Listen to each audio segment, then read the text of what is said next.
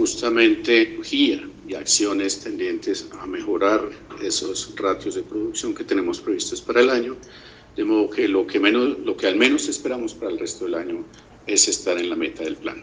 Nuestro precio de referencia para este año rondaba justamente los 80 dólares por barril y obviamente en esa caída sustancial que ha tenido versus el precio en el mercado en el año anterior, nosotros no vamos a desacelerar nuestros niveles de producción. Ya decía que estábamos en un nivel de ejecución de CAPEX muy alto, más del 96%, cerca de 13 billones.